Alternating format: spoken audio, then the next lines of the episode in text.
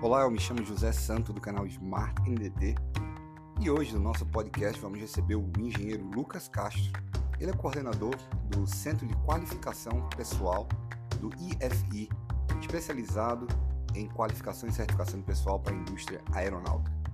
Uma conversa muito agradável e muito é, esclarecedora para que você aprenda tudo sobre os ensaios destrutivos nessa área aeronáutica. Um forte abraço, até mais.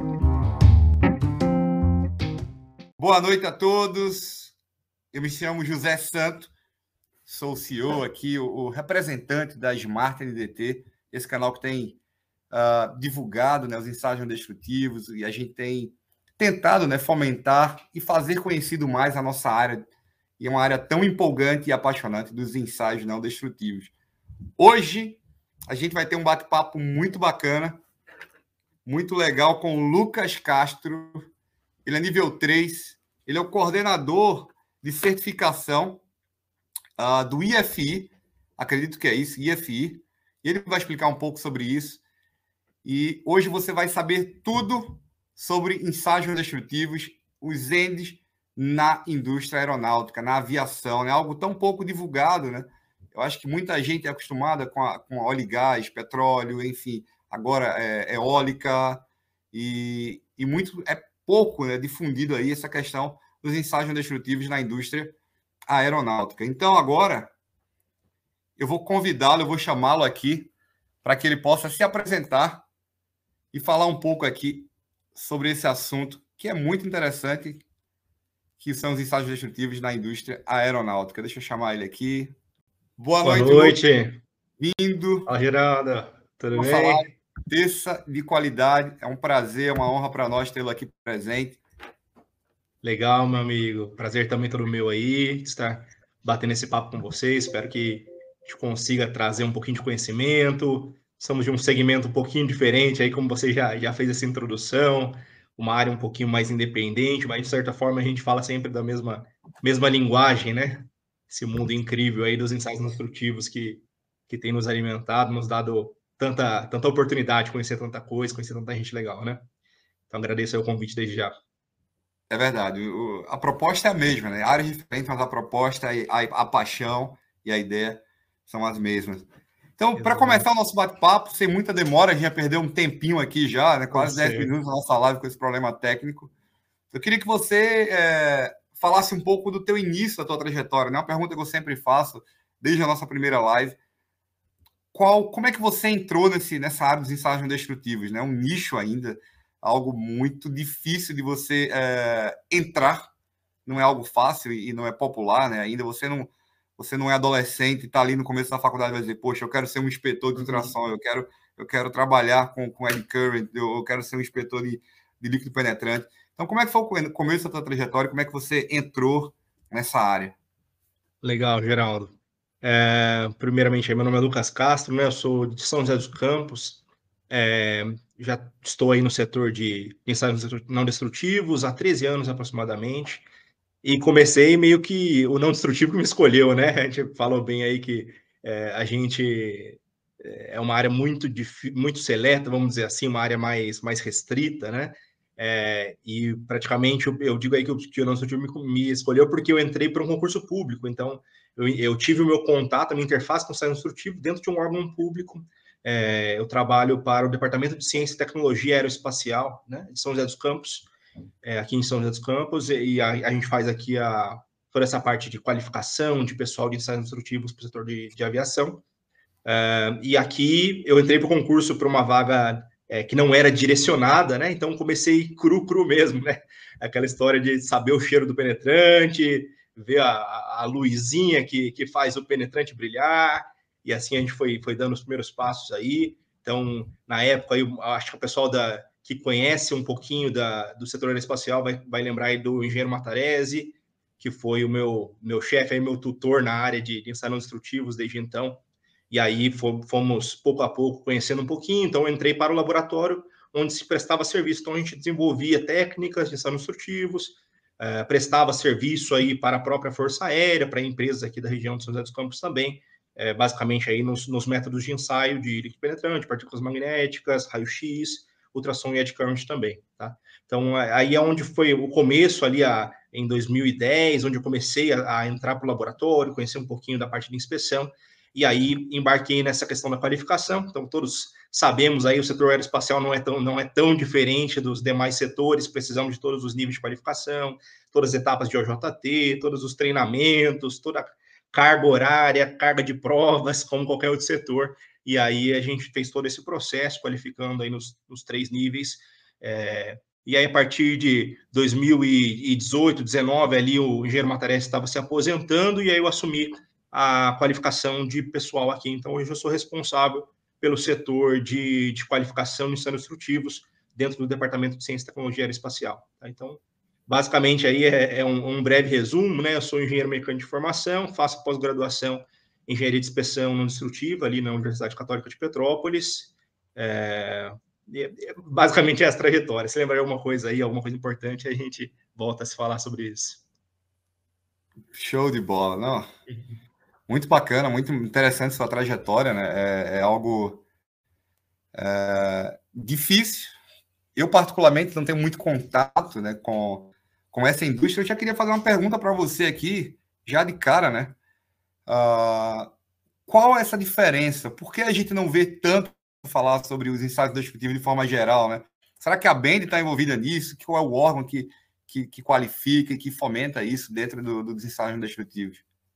Legal, legal, Geraldo. Bem, bem pertinente. Né? Acho que é, é a grande dúvida. Eu também recebo semanalmente, ao menos, aí, um contato de, de profissionais qualificados por outras instituições, outras organizações, né, querendo se inteirar um pouquinho do processo, como que funciona. Então, é em, em, em, resumo, lógico que a gente não vai ter aqui um, um dia inteiro para a gente falar de todo o processo, né? É, uhum. Mas, resumidamente, a gente tem normas, é, basicamente, o, a lógica por, por detrás de tudo isso é que existem normas diferentes, tá?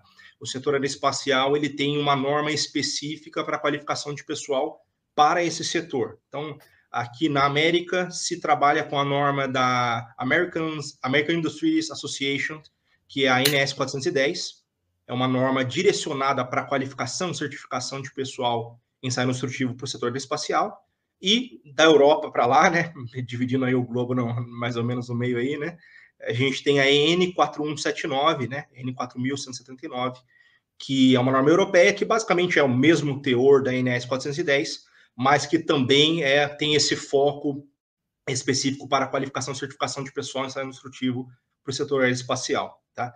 Então, é, resumidamente, né, o DCTA, que é parte do, da Força Aérea Brasileira, é quem capitania grande parte dessa qualificação de pessoal aqui no Brasil. A gente presta também o serviço de qualificação e certificação é, para Argentina e Chile, é, já no passado Venezuela, Colômbia, Panamá, países aqui é, América do Sul acabam demandando aí o nosso, a nossa atividade também, porque desde lá de 1976 foi quando começou a, a qualificação de pessoal aqui na, no uhum. setor espacial, então começou-se ali desenvolvimento das primeiras operações de inspeção é, para as aeronaves, e aí num primeiro momento bastante ligado para essa questão da Força Aérea Brasileira, e aí vai se desenvolvendo com o passar do tempo, hoje a gente já tem uma indústria bem diversificada, várias atividades diferentes é, sendo desenvolvidas e, portanto, historicamente, esse instituto ficou responsável por essa por essa qualificação de pessoal, até porque o próprio controle desse pessoal ficava dentro da Força Aérea. Então, antigamente a gente não tinha a ANAC, né, que era aquela é, a Agência Nacional de Aviação Civil, quem faz a regulação e a fiscalização é, da, da, manutenção em geral das aeronaves. E antes a, ANAC era parte do DAC, que era um antigo departamento dentro da própria Força Aérea. Então ficava meio que um, entre dentro, dentro de casa, né? Toda essa gestão, porque a aviação, a aviação historicamente ela é ligada com, com militar, né, o Geraldo, assim, todas as, os, as grandes especificações, as normas, a própria qualificação, ela era uma mil standard 410, então era uma norma militar de qualificação de, de pessoal nessa ocasião, né, em 76. Então, sempre tem essa parte dos militares estarem por perto aí da, da, dessa, dessa gestão, né?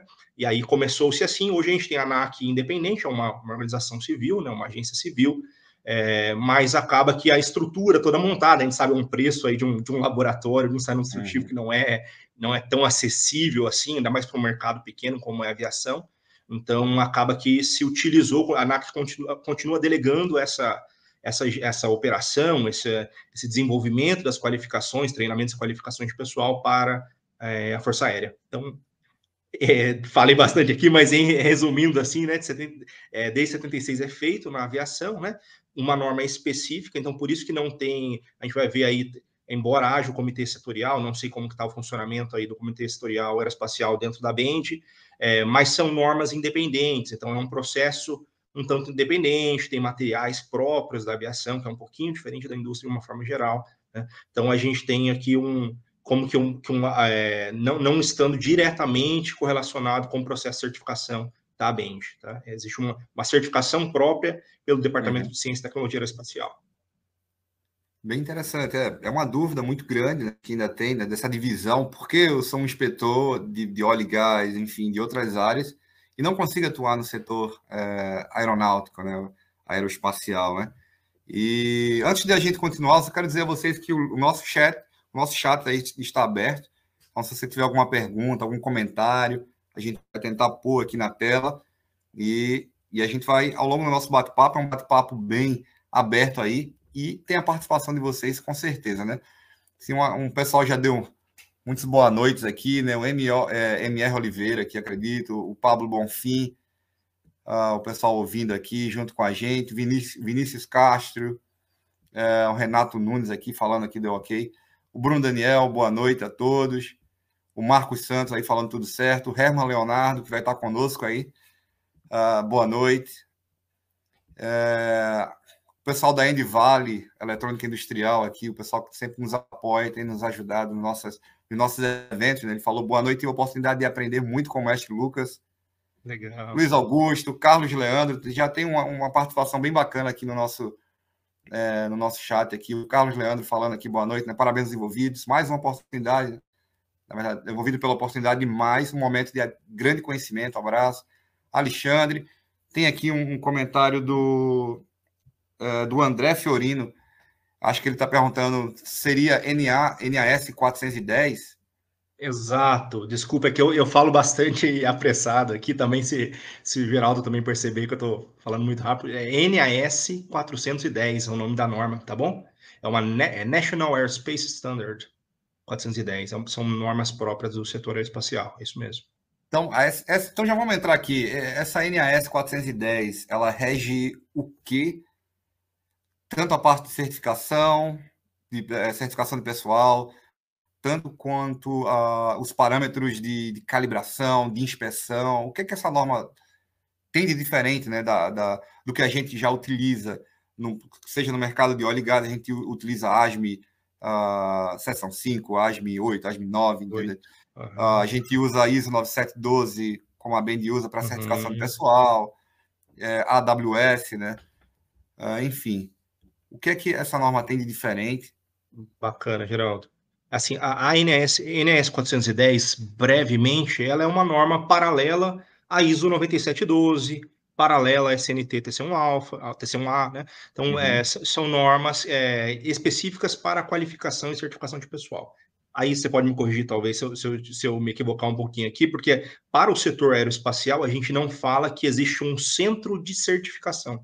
Tá? Eu acho que esse é um termo, esse é um termo próprio da 9712, né, que a gente fala é, da Bend, como ela é reconhecida pelo Inmetro, se eu não me engano, tem toda uma cadeia, né? O Inmetro faz Isso. o reconhecimento da Bend uhum. e ela entra como um organismo de certificação. Tá? Para a INS 410, a gente tem dois processos é, independentes, que é o de qualificação de profissional. Então, qualificação é, é, Você pode fazer isso aí, mundo afora tem diversas maneiras de ser feito, tá? Você pode ter uma qualificação interna dentro da empresa, tem um nível 3 dentro da empresa, ele reconhece que tal e tal, tal profissional está qualificado, ou seja, tem aptidão, tem uma proficiência, chequei que esse profissional está apto para realizar, tá? Então, você pode fazer isso internamente, você pode fazer isso por uma agência externa, que seria subcontratar um nível 3 para fazer esse processo, ou você pode trabalhar com, com um board de acreditação, que é como se as empresas legitimassem aquela instituição para qualificação, que é o que acontece com, com o DCTA hoje. Né? Então, as empresas, o conglomerado de empresas reconhece esse processo feito para certificação de pessoal dentro do DCTA-IFI. Tá? Basicamente, são essas diferenças. Então, a gente faz essa etapa de qualificação de pessoal, ou seja, damos o treinamento, reconhecemos que esse profissional por meio das provas, execução prática, muito semelhante ao que é feito pela Benji aí, né?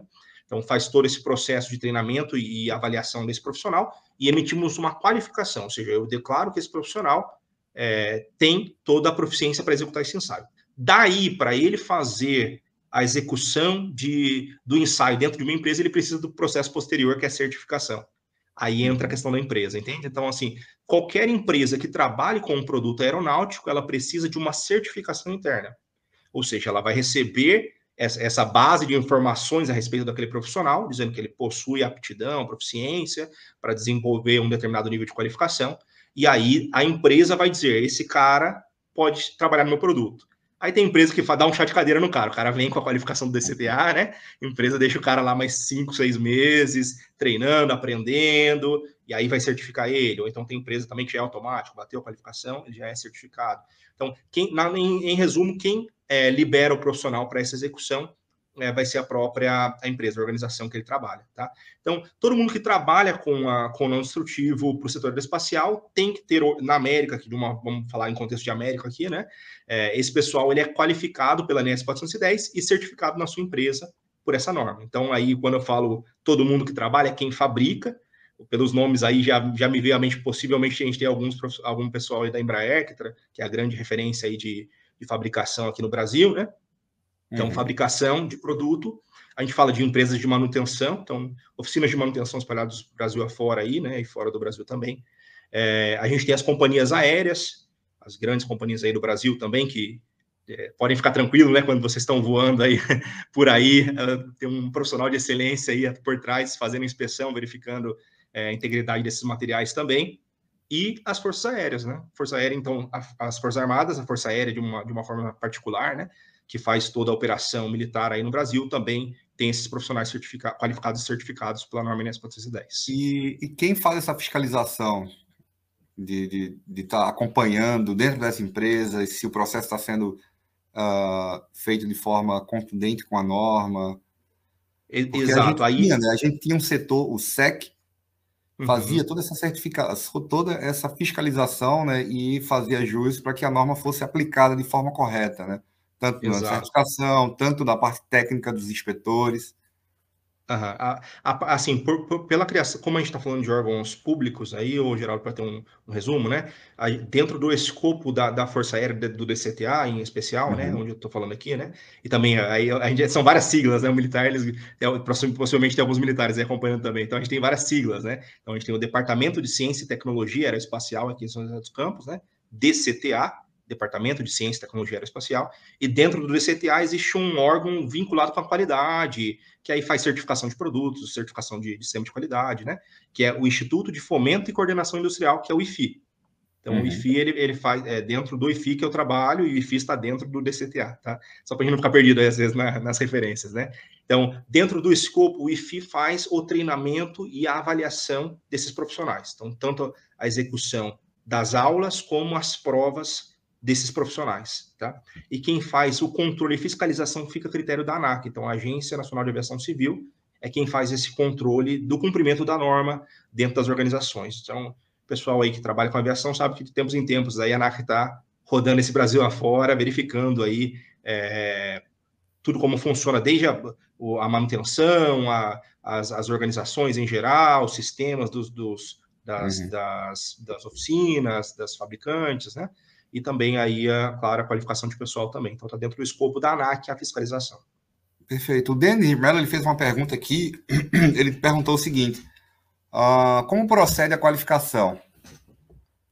Eu, antes de fazer essa pergunta, eu queria, eu queria fazer com você um exercício, se você me permitir. Claro, claro. Para que as pessoas entendam, inclusive eu, como, como é que procede a qualificação? Ou seja, tá bom, vamos lá.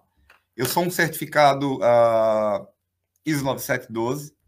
Eu sou um certificado a BAND em, em, determinado ensaio e eu gostaria de migrar para uhum. aviação. Eu vi que tem várias oportunidades, eu quero migrar para aviação, para aviação, área de aviação civil ou, ou comercial, enfim. Como é que eu faço, né? Qual é o meu primeiro passo ali? Legal. Assim, o nosso setor ele é pequeno, tá, Geraldo? Então a gente está falando aqui de somando as, os métodos de qualificação, a gente tem em média 1.200 1.200 qualificados, vamos dizer assim, não são 1.200 profissionais, 1.200 qualificações vigentes, tá? Claro que tempo em tempo isso recicla, né? Tem gente que aposenta, gente que está entrando, né? Então, tem, é, tem uma rotatividade nessa, nessa área também, mas é um setor um pouco menor. Então, para o DCTA é muito interessante absorver também essa carga de conhecimento que vem é, das demais indústrias. Então, a gente abriu, sim, um processo, isso aí já, já vem de um bom tempo aí, por volta dos anos 2000, um mecanismo de, de não, não diretamente um reconhecimento das outras certificações, mas um processo de incorporação, tá? Então, uhum. Então, como funciona hoje? Geraldo, nível 3, vamos, vamos, dar um exemplo também aqui, o nível 3 é, para ultrassom pela 9712, tá? Então, ele, ele vai fazer essa solicitação ao DCTA e FI, tá? Depois a gente pode até deixar aí o site certinho, pessoal, né? E conhecendo aí todo, todo o processo. Então, ele vai fazer uma solicitação de reconhecimento dessa qualificação que ele possui em um determinado método, tá? Então, uhum. qualificações níveis 2, elas podem ser reconhecidas. Do nível 3, a gente exige uma qualificação própria do setor, porque a sistemática de, de documentação é um pouquinho diferente também do setor aeroespacial, tá? A gente é muito travado nas especificações de fabricante. É, normalmente, assim, você tem aquela a certificação de tipo do, da aeronave, né? Então, você tem aquela autoridade dentro do produto que é o próprio fabricante. Aí, Safran, GE, Embraer mesmo, Boeing, Airbus, ele uhum. vai dizer como tem que ser. Ele tem a regra do jogo para aquilo ali, para o produto dele, né? Então a gente trabalha muito com essas especificações próprias de cada um desses fabricantes, tá? É, então a sistemática de documentação é um pouquinho diferente, então por isso que a gente faz essa exigência de que o 3 tem que ser feito um treinamento dentro do IFI mesmo, tá? Então, voltando lá na parte da, do reconhecimento. Então, o profissional trabalha, já, já, já tem notório saber, já, já trabalha com aquilo, executa o ensaio, tem anos de experiência legal. Então, ele vai submeter essa documentação toda que ele tem no processo, o dossiê inteiro dele, desde o começo da carreira dele. Então, trabalhei com isso, trabalhei com isso, fiz esse treinamento, né? Então, é, tem algumas coisas que batem, né? A gente sabe que tem algumas coisas que são comuns às áreas e outras coisas uhum. que não uhum. são exatamente a mesma. E aí fica a critério do nível 3, então a nossa norma dá essa, essa permissão de que o nível 3 responsável pelo, pelo sistema ali, ele reconheça parcialmente ou totalmente esse processo. Então, aí é, é, fica mesmo um, um, processo bem individualizado em relação ao que é feito. Aí dou um exemplo é, para vocês terem uma ideia, né? Para a gente, partículas magnéticas, máquina estacionária. Grande parte das aplicações nossas são máquinas estacionárias. Uhum. E muita gente que vem de outros setores, às vezes, vem só com yoke. Então, para a gente, isso aí pega um pouquinho, sabe? Então, a gente tem que analisar realmente como foi dado o treinamento, que experiência, o que o cara teve sobre aquilo ali. E aí, dentro dessa análise, ao menos o profissional vai ter que fazer as provas conosco. Então, às vezes não é necessário fazer o treinamento novamente, você não vai precisar ser contratado por uma empresa aeroespacial antes de começar o processo, né? Mas você fazendo uma avaliação dentro do nosso critério, então as nossas provas vão ser direcionadas para o produto aeroespacial, vão ter os requisitos próprios do produto aeroespacial, é importante o profissional se, se familiarizar com isso, né? E aí, fazendo as provas, a gente vai emitir a carteira de qualificação, ou seja, esse profissional que já tem esse know-how, ele também atende aos requisitos da INS 410, ou seja, ele tem aquela aptidão para inspeção em produto aeroespacial. Então, é a partir da carteira aí tem esse processo de certificação, como eu já disse, né? Então, aí as empresas que vão ter que habilitar esse profissional dentro daquela função específica. Tá? Entendi. E para então, quem é do zero? Do zero, aí do zero. É, exatamente, era, era, era, exatamente essa a vírgula aí que eu ia colocar, né? Aí quem começa do zero, aí a gente tem um outro detalhe, que é assim, dentro da nossa norma, a gente tem a exigência de experiência, né? Então, assim como na 9712, né, uhum. a gente tem uma regra que, que puxa ali para nós é, a quantidade de carga horária que esse profissional tem que ter de OJT com um profissional supervisionando. E esse profissional tem que ser qualificado pela ANS 410 também. Então, aí é que é um pouquinho mais difícil essa entrada. A gente sabe que, infelizmente, é, é a história do ovo e a galinha, né? Como ter a, como ter a experiência sem estar trabalhando, como trabalhar sem estar qualificado, exato, e assim, exato. infelizmente, é, é, é, uma situação que a norma nos, nos cobra. Então, o que, que a, a, nossa norma ela coloca esse profissional? Como um trainee. Então, a gente, as empresas costumam contratar esse profissional como um trainee, então ele, ele acompanha todas as inspeções, ele faz todo o processo ali de, de, de, de seguir toda a rotina de ensaio, ele só não tem autorização para ele próprio executar a inspeção. Então, ele está fazendo junto com alguém que está supervisionando esse processo. Tá? Então, esse trainee pode, durante um tempo necessário da norma, né, acompanhar essa inspeção, acompanhar todo o processo, e aí ele uhum. se submete a nível 1, nível 2 e seguindo todo o ciclo. Tá? Então, é, é realmente um, é um processo que, que aí, assim, foge um pouco da nossa, da nossa alçada de facilitar, né, ou, ou intermediar uma abertura, né, porque realmente é o, é o cumprimento da norma, né, então a gente tem que fazer todo o processo que está previsto lá, tá? Então, não sei se, se fui claro, a gente tem que fazer toda a etapa Isso, claro, perfeito. um, dois e três como, como processo, né, e essa experiência é, é determinante no processo. E qual seria o custo de uma qualificação aqui? O Renato Nunes está tá perguntando. Legal, Renato. Renato prazer aí. Qual legal. o custo dessa qualificação? Bacana. Então, a, a, grande vantagem que a gente tem no Instituto de Fomento e Coordenação Industrial é o, o nome já está dizendo aí, né? É um Instituto de Fomento à Indústria. Então, essa é uma grande vantagem que a gente tem no setor aeroespacial, porque essas, essas qualificações são subsidiadas, tá? Então, é, é, não se, digamos que a gente fosse botar na ponta do papel, não, se, não seria, esses treinamentos precisariam ter um investimento um pouco maior, tá? Então, em, em, resumo, é claro que cada detalhe, depois eu posso disponibilizar o site aqui também, tem o detalhamento de cada um dos, dos, dos, da, dos processos aqui, né? Mas o treinamento, já com as provas de qualificação, a gente varia aí de é, 1.700 a 2.500 reais para cada nível e método, tá bom? Então, assim, isso aí nivelando, claro, né? Tem que ter uma. observar cada, cada processo ali, mas em geral, é, não vai passar de 2.500. Acho que o nível 3 esse ano a gente está com 2.700, alguma coisa nesse sentido aí de, de treinamento, mais as avaliações. Muito bacana. O Márcio de Jesus aqui, pode falar, fica à vontade, termine. beleza, só, só, só, só, enfatizando, a gente sabe que assim, pô, é, um, é um valor que às vezes não bate muito com, com o mercado em geral, né? Mas justamente por causa desse intuito, né? Que é, é existe um recurso destinado ao Departamento de Ciência e Tecnologia Espacial no intuito de subsidiar essas, essas qualificações também. Então, a ideia é que a gente consiga treinar bons profissionais com um recurso um pouco é, consideravelmente baixo aí para que a gente consiga alimentar o mercado com bons profissionais.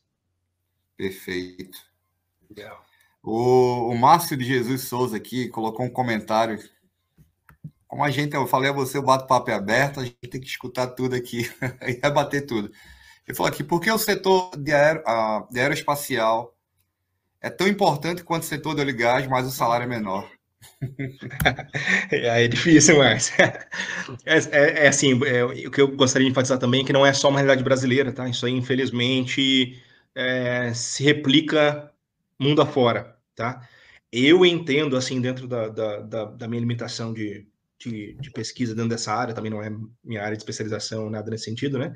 É, mas em relação à produção da riqueza mesmo, sabe? Assim, é, você está falando de energia, quando você fala de energia, você está falando de produção de riqueza diretamente, né? Então, é, em geral, é, o, o, valor de recursos que circula dentro da indústria de óleo e gás, indústria eólica, é, são valores muito maiores do que se produz dentro de uma cadeia de, de, de do setor espacial. Tá? Claro que vender a aeronave é caro, mas se for é. pensar assim, a aeronave é um bem que você está perdendo com, com o tempo, você está deteriorando aquela aeronave, né? Você não está produzindo mais riqueza, você está gastando ali, está vendendo um serviço de transporte, né, em geral, e aí não é aquela, não é um setor em si tão, tão, tão rico quanto os demais setores de energia, tá? Posso tá me equivocando é, aqui, mas é, é até onde a gente tem o acesso. Eu acho que é por esse caminho, Geraldo, assim. É. Uhum. O valor agregado, né, de uma aeronave, enfim, uh, em relação a, a uma, plataforma, claro. uma, plataforma, de petróleo ou um navio hum. cargueiro, é, é, algo que não tem comparação. Né? Claro, e também os custos associados, né, assim, é, é, claro que a gente, quando a gente fala de aviação, a gente está falando de vida o tempo todo, né? A gente até brinca que uhum. quando a gente fala de equipa equipamento vital na aeronave, equipamento vital é tudo, né? Se qualquer coisinha na aeronave que para de funcionar com ela em voo, você está correndo risco de vidas mesmo ali, né? Propriamente dito. Então, claro que a vida é imensurável, não, não é essa questão da nossa valoração aqui, né? Mas se você for pensar assim, a, a produção, ou então a as condições da integridade, o, o, valor que você recebe pela integridade do uhum. equipamento nas indústrias de produção de energia não, não tem nem comparação, né? Em relação à integridade ou uma, uma falha que pode acontecer na aeronave. E é claro que a gente falando também dessa questão de integridade, pessoal, assim, é, as aeronaves são profundamente seguras, né? Então não, não, não, não tô querendo alarmar ninguém aqui não, né? Mas é claro, turbulência, assim, é, é. Assim, não, muito difícil, né? A gente tem infinitos sistemas de, de segurança e aí é claro que assim é, é muito muito raramente acontece uma falha que devido ao surgimento de uma de uma descontinuidade ou uma falha de serviço, você tenha um, um dano catastrófico numa aeronave, é muito difícil. Então, normalmente são outros fatores, tá? Mas, em, em, em, resumindo, a integridade ela meio que está incorporada nisso. Não se produz tanta riqueza com integridade como nos outros setores. Tá? Perfeito. Eu quero. Você já falou aí de parte técnica, eu queria entrar na parte técnica em si, né? Acho que as dúvidas na parte de certificação são grandes, então as pessoas são bem. É, eles querem, de fato, saber né, como é que funciona essa parte de certificação de pessoas.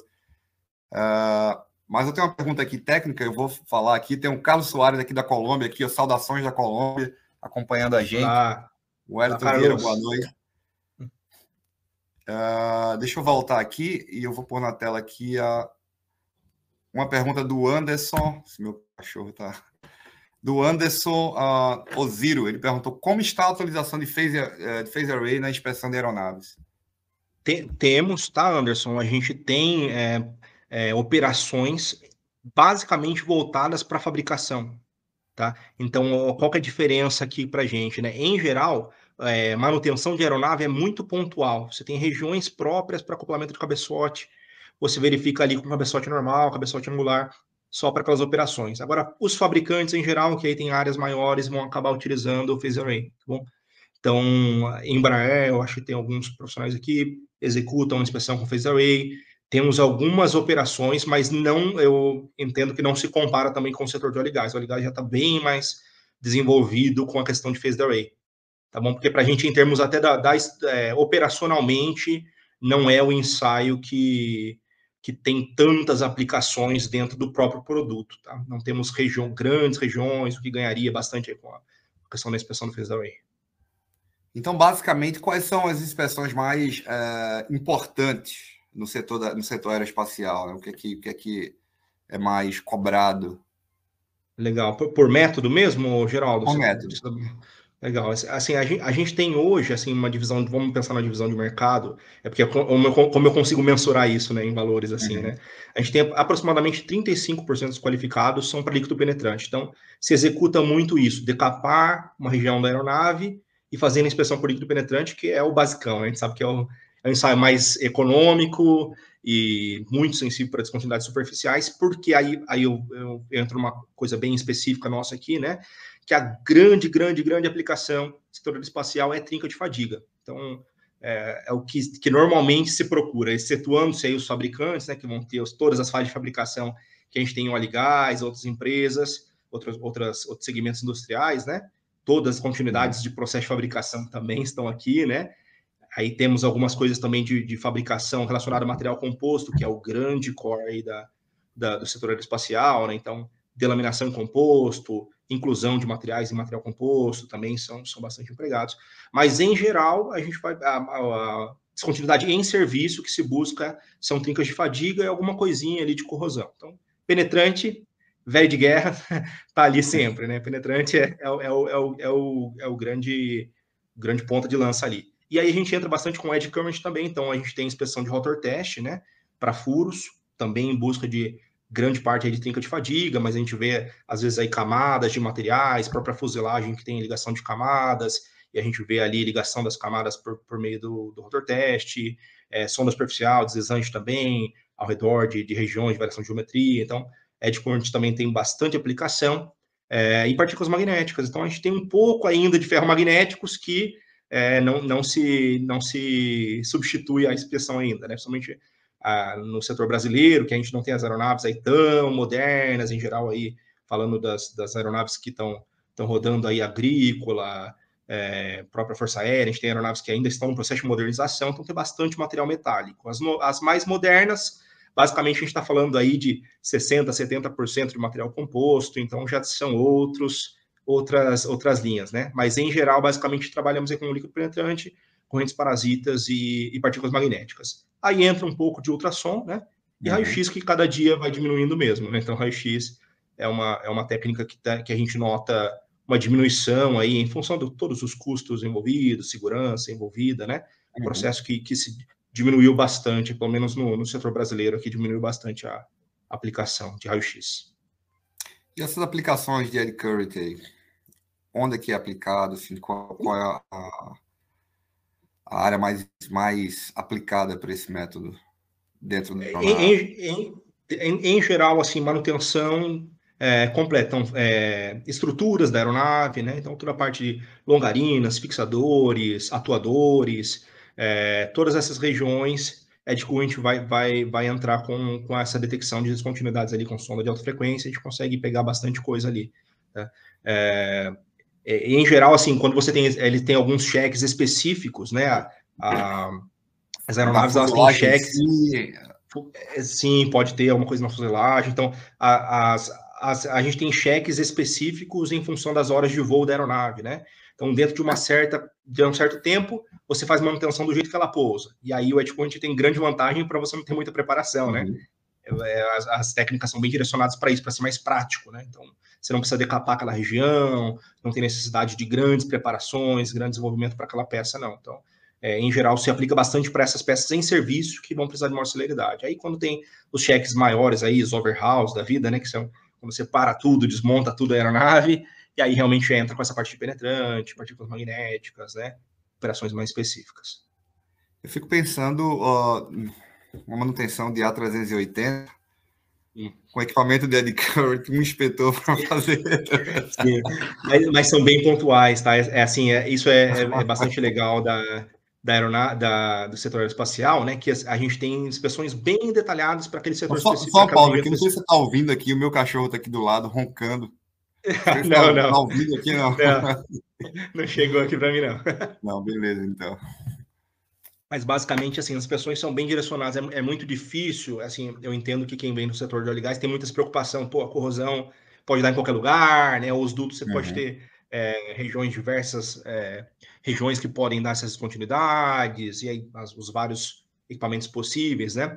É, mas para a gente, normalmente, as pessoas já são bem, bem, direcionadas. Então, a gente já tem o croqui, região de atenção, pontos específicos, e principalmente uhum. esses onde há varredura, né? Que você precisa de determinar, é, dedicar bastante tempo naquelas pessoas, você já vai bem pontualmente. Então, cabeçote de ultrassom, a sonda de current, já vai direto na, nas regiões específicas para a inspeção.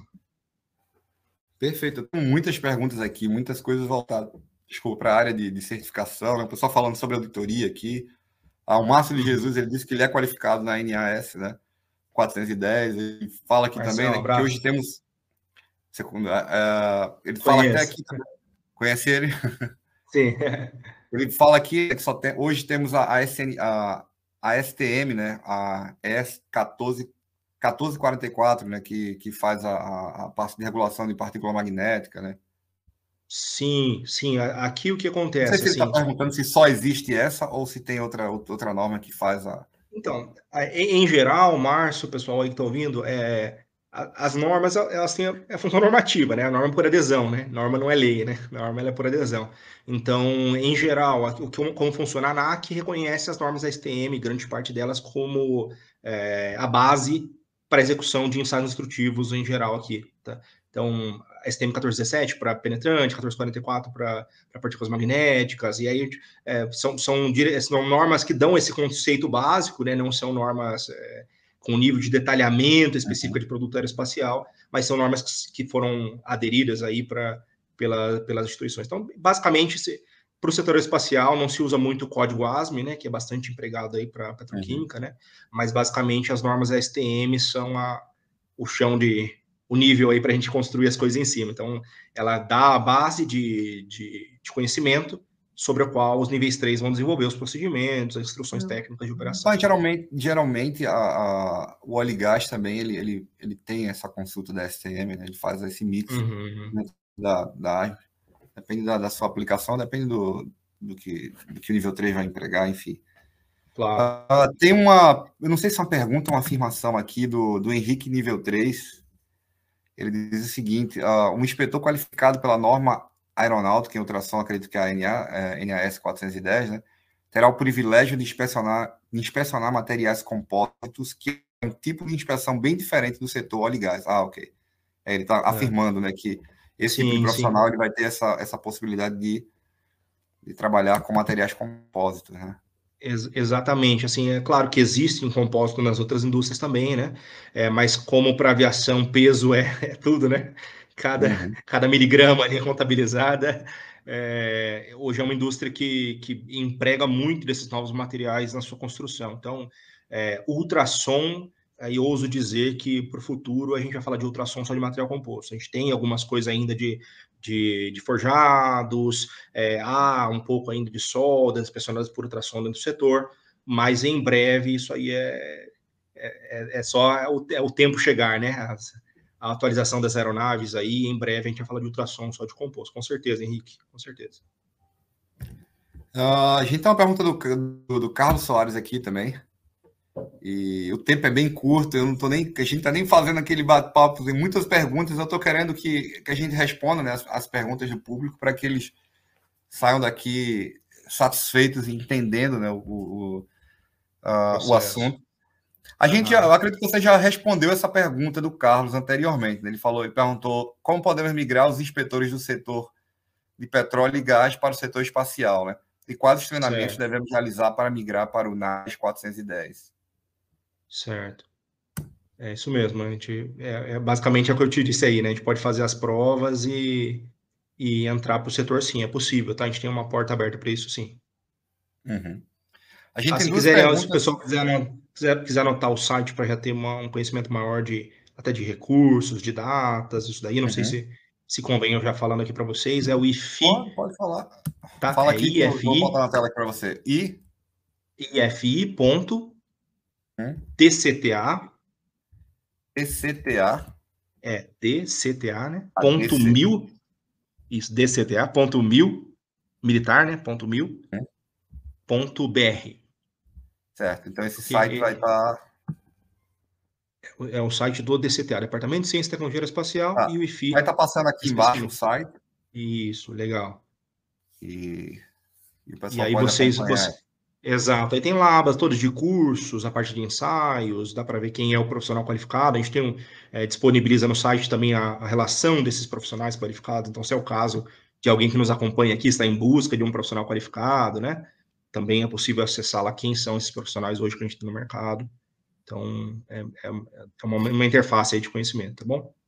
Perfeito. E também no, no LinkedIn, acho, se, se, alguém pode depois, falar. desculpa só, se posteriormente também não tiver alguma questão a mais, pode acionar a gente pelo LinkedIn também, tá marcado aí nas, na, na live, né? Acredito que no, na publicação uhum. do LinkedIn. Aí vocês podem me acionar também lá pela mensagem, eu, eu posso dar uma orientação adicional aí. Isso, perfeito. Com, chama lá o tá Lucas, conversa com ele no privado, acho que é uma, uma boa Sim. oportunidade né, de, de conhecer mais, né? Uhum. Temos duas perguntas similares aqui, uma do Sandro Gouveia e outra do Felipe Gomes. Acredito que é a mesma, a mesma coisa, ele, eles falam, vou pôr do Felipe aqui na tela. Boa noite, Lucas. O IFI pretende futuramente colocar a qualificação de termografia? Legal, Felipe. Temos sim, tá? Existe um planejamento dentro do IFI de iniciar a parte de, de, qualificação de inspeção por termografia, que é bem particular também para o setor aeroespacial. Acho que tem poucas aplicações ainda nas outras indústrias, né? Mas hoje, para o setor aeroespacial, principalmente para essa parte de, de inclusão de, de umidade dentro de Honeycomb, né? Que é a estrutura da compósita aí, né? É, se, se aplica hoje mundialmente, na, principalmente Airbus, Boeing aí, a, a inspeção por termografia. Então, a termografia tem capacidade de distinguir é, presença uhum. de umidade dentro dessa, desse honeycomb. Então, imagina assim, né? Uma aeronave que, que sobe a, a milhares de metros de, de altitude, é, é, decola e pousa o tempo todo. Então, você tem ali uma umidade dentro de uma estrutura, você vai acabar tendo dilatação dessa umidade, né? E aí você pode gerar até dano catastrófico de, de, de derrubar a aeronave. Já aconteceu no passado isso, né? Então, é, você tem essa inspeção hoje de verificar especificamente por termografia essa presença, tá? É, o EFI, ele está no processo, está incorporado, a gente já tem os equipamentos, tá? A gente está faltando só realmente a, a qualificação por níveis 3 externos, que a gente deve buscar uhum. esse ano. Perfeito. Então, já fiquem atentos aí. Em breve teremos ah, novidades. Deixa eu, deixa eu ver se tem mais perguntas. vou tentar responder todas as perguntas nesse nosso tempo. Foram muitas perguntas, acho que não vamos conseguir responder todas, mas o Lucas vai ficar à disposição. Eu vou pôr aqui depois claro. no final o e-mail dele, se ele permitir, o, claro que sim. Uh, o LinkedIn dele, vocês podem acioná-lo. Uh, tem uma pergunta aqui do Luiz Bertassi. Ele diz o seguinte, Geraldo, assim como na SNT uh, TC1A, o nível 3 da NAS 410 tem que ser certificado por um profissional N3 ASNT? Não necessariamente é, pela SNT, tá? Então, não sei se você entende bem aí, Luiz, mas assim, é, a gente precisa. É uma cadeia, né? Todo, todo o setor de qualificação é baseado nisso, né? É como que uma, uma sucessão, vamos dizer assim, né? De profissionais que reconhecem outros profissionais com aptidão para execução. Então, como que um, alguém vai dizer que alguém tem função, tem capacidade de ser um nível 3 se não tiver essas funções também? Né? Então, níveis 3 qualificam níveis 3, tá? Também na INS 410. Então, precisamos que, é, que o nível 3 INS 410 reconheça o outro nível 3 é NS 410, tá? Então isso é feito hoje no DCTA IFI também. Perfeito. Uh, tem aqui uma outra pergunta, deixa eu ver aqui. Eu vou fazer mais umas duas perguntas a gente. É, é, o seguinte, boa noite, boa noite, Lucas. Você sabe informar a porcentagem de empresas prestadoras de serviço que estão aderindo à acreditação é, NAD CAP Agora o Leandro abriu um, um leque novo aqui para o pessoal. Então, bem, bem, resumindo, pessoal, o que, que é, é a NetCap? A NetCap ela é, é uma acreditadora de processo especial. Então, dentro das as grandes fabricantes, aí vamos, vamos pensar assim, resumindo, tá? O conjunto da ópera. As grandes, os grandes fabricantes, ao invés de auditarem todos os prestadores de serviço deles, eles se, se reuniram em torno de um critério único de um sistema de certificação de processo especial isso aí vai para todos os processos, montagem mecânica, é, tratamento de superfície, e aí não destrutivo entra nessa história também, tá? Então, resumindo, é isso.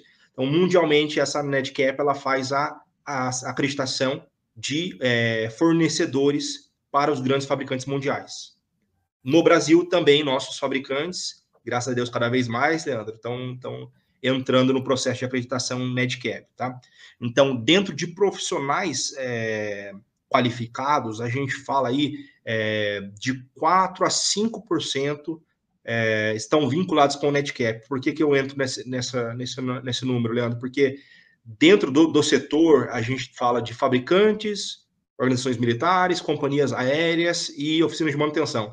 E só o fabricante é que hoje está nessa questão do, do NetCap. Então, vamos dizer assim, dos 20% dos qualificados, é, ou 20 a 25% que são relacionados com a fabricação, Desses, uma parte está relacionada aí com o processo de, de acreditação NEDCAP. Então, vamos, vamos considerar aí dentro do panorama total, 4 a 5% dos profissionais é, prestam serviços a empresas que, que, que são acreditadas pelo NEDCAP.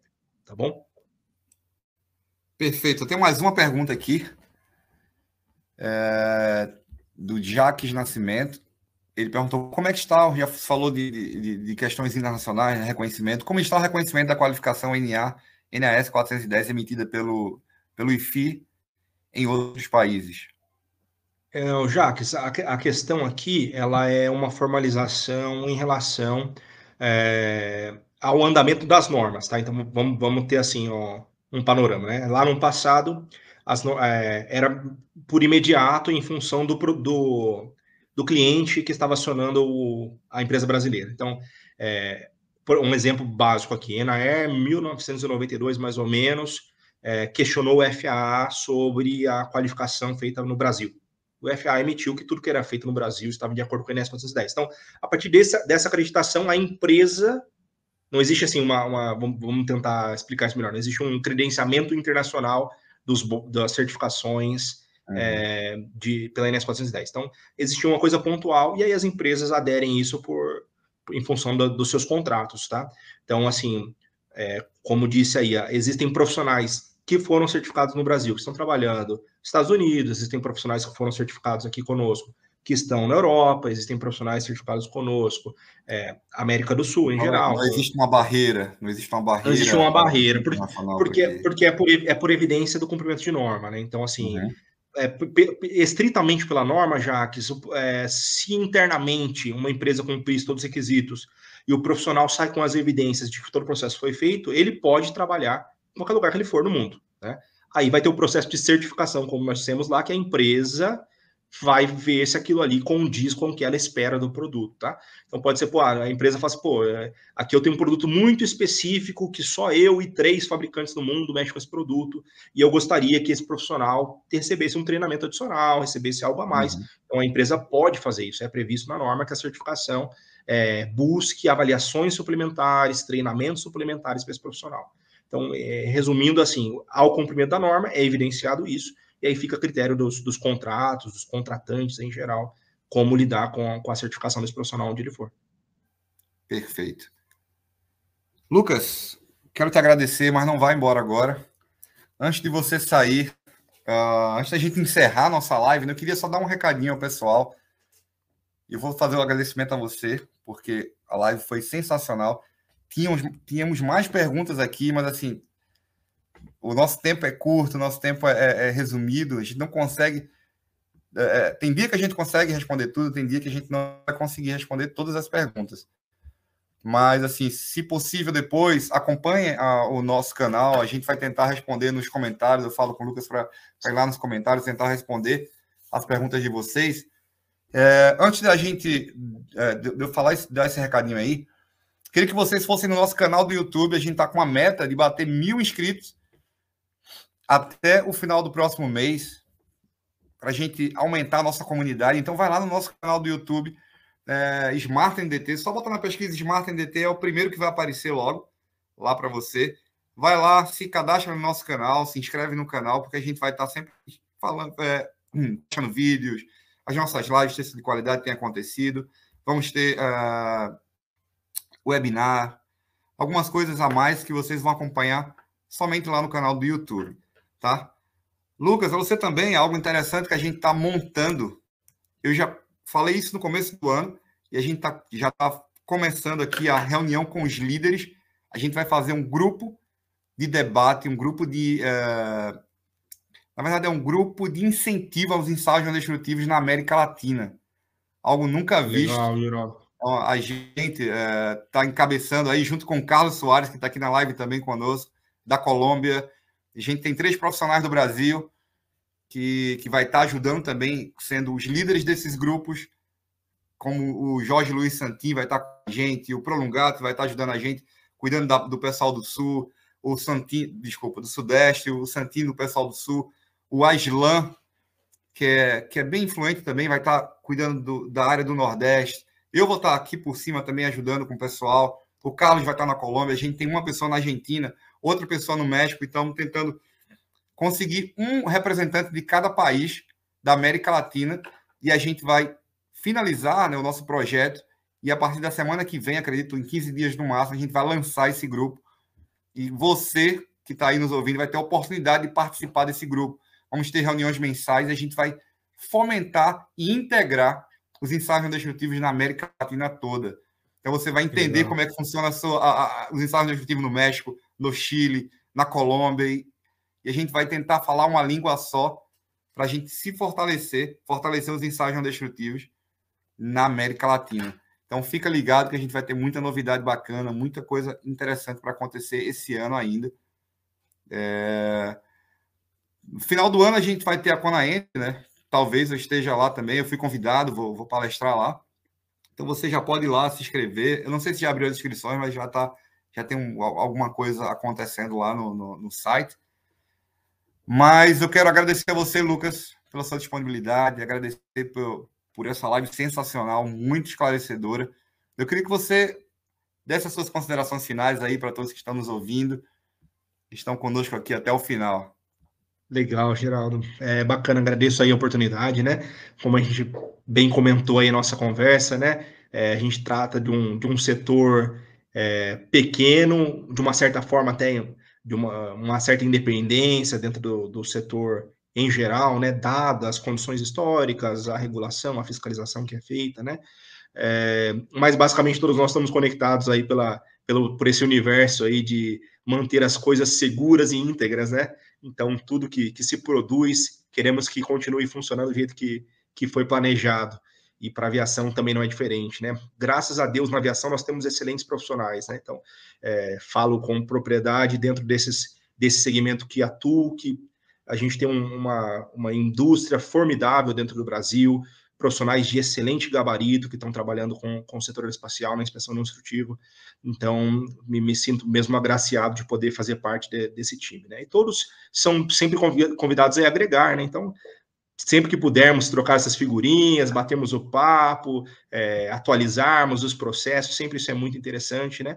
E profissionais também que queiram entrar para o setor espacial, conhecer um pouquinho mais, fiquem à vontade para nos acionar. A gente sabe que, que temos detalhes próprios, mas mais semelhanças do que diferenças, né? E aí a gente pode, claro, é, achar um melhor caminho para agregar esses profissionais dentro do nosso setor também, com certeza, né? A gente está tá sempre em busca não só da quantidade de profissionais, mas de excelentes profissionais, e é isso que a gente está tentando cativar aí, cultivar dentro do nosso setor, tá bom? Agradeço Perfeito. demais a oportunidade. Muito obrigado, Lucas, mais uma vez. Obrigado a todos que acompanharam a gente, estão aí até o final. Deus abençoe, uma boa semana. Continua acompanhando os nossos canais, Instagram, LinkedIn. A gente está sempre trazendo alguma coisa interessante para você na área dos ensaios destrutivos.